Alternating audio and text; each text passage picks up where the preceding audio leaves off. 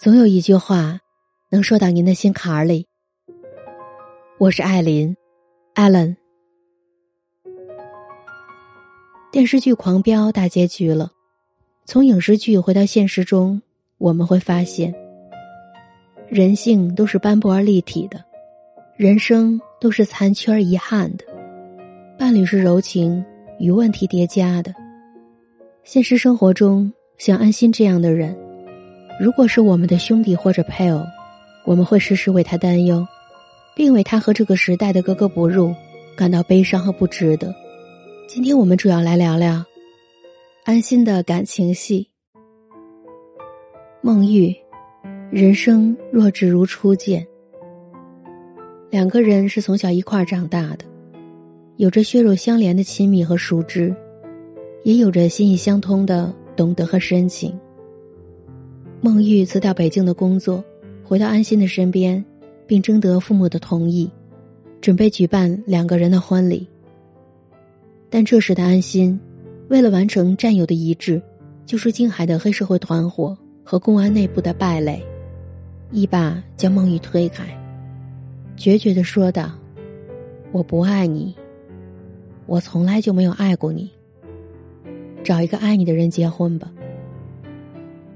我想很多人能理解，电视剧为了人设的需要，给安心设计了这样的剧情，只为了证明，放弃最爱的人，是为了更好的保护他。但看着孟玉泪流满面呼唤着安心的背影，我依然觉得很心塞。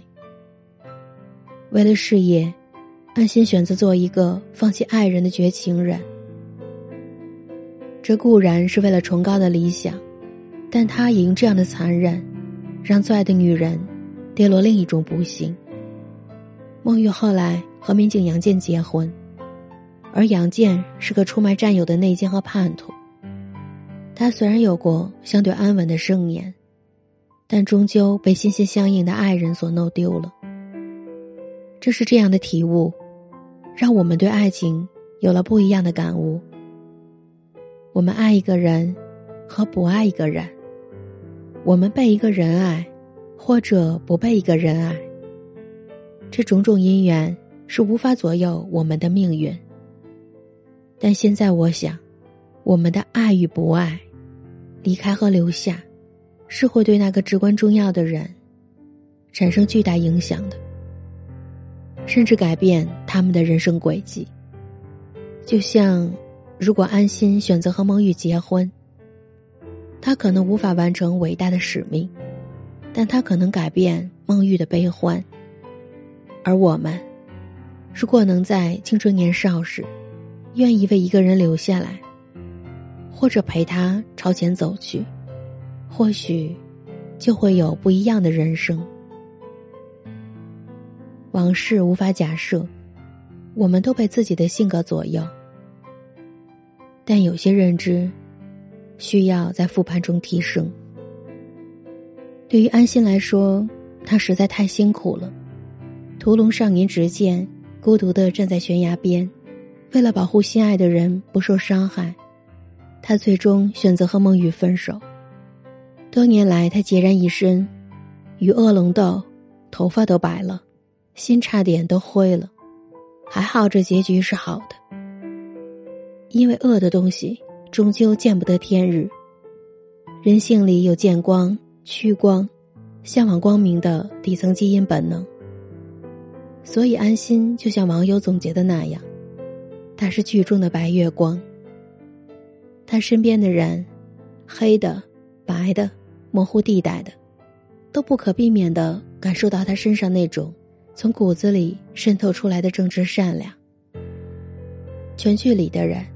平均下来，每个人在碰到事、碰到挣扎疑惑时，都会大喊着：“安心，安心，我要见安心。”可是这冰雪凛冽之气，他难免会冷，会刺痛到身边的人。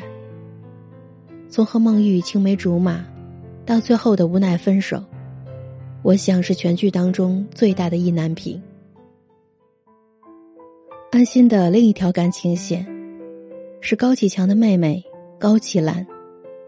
二十年前的除夕夜，安心的一次善意举动，给高家大哥送去的饺子，这让小兰一见钟情。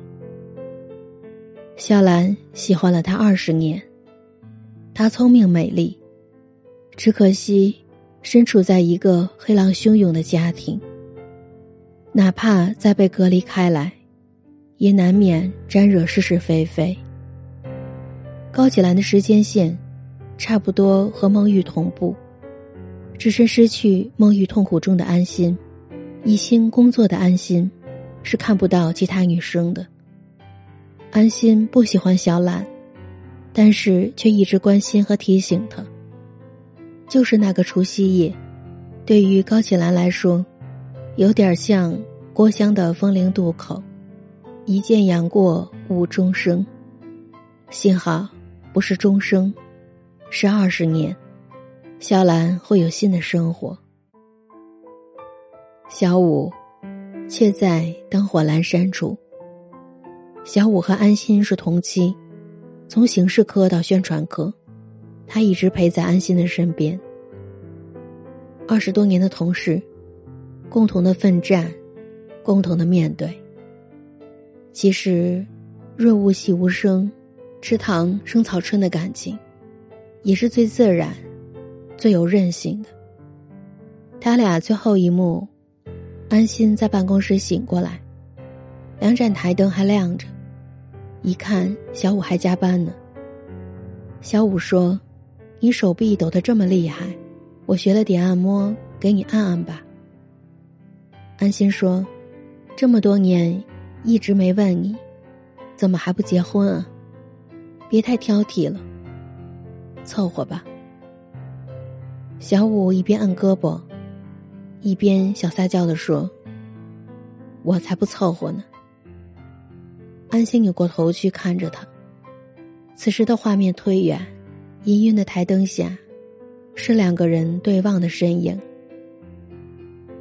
众里寻他千百度，那人却在灯火阑珊处。这里是艾琳七语，我是艾琳。艾伦，优秀又能干的人，可能会将你带进未知的凶险；事业心强的人，可能会把工作看得永远比你重要；给你温暖的人。可能只局限于柴米油盐的小家子气。护你周全的人，可能总是显得畏手畏脚，看上去不够勇敢。每个人身上都有阳光的生长，也都有黑夜的忧伤。每个人那里都有温暖的抵达，也都有冰冷的疤痕。唯有看见，接受。理解，懂得，珍重。最后，我想对大家说，我的节目独家入驻了喜马拉雅。你只要在你的手机 APP 里面搜索喜马拉雅，然后再搜索“艾琳七语”或者“艾琳”，你就能收听到我以前的节目和我之后的每日更新了。在这儿感谢你，感谢你的不离不弃。感谢你的每日陪伴。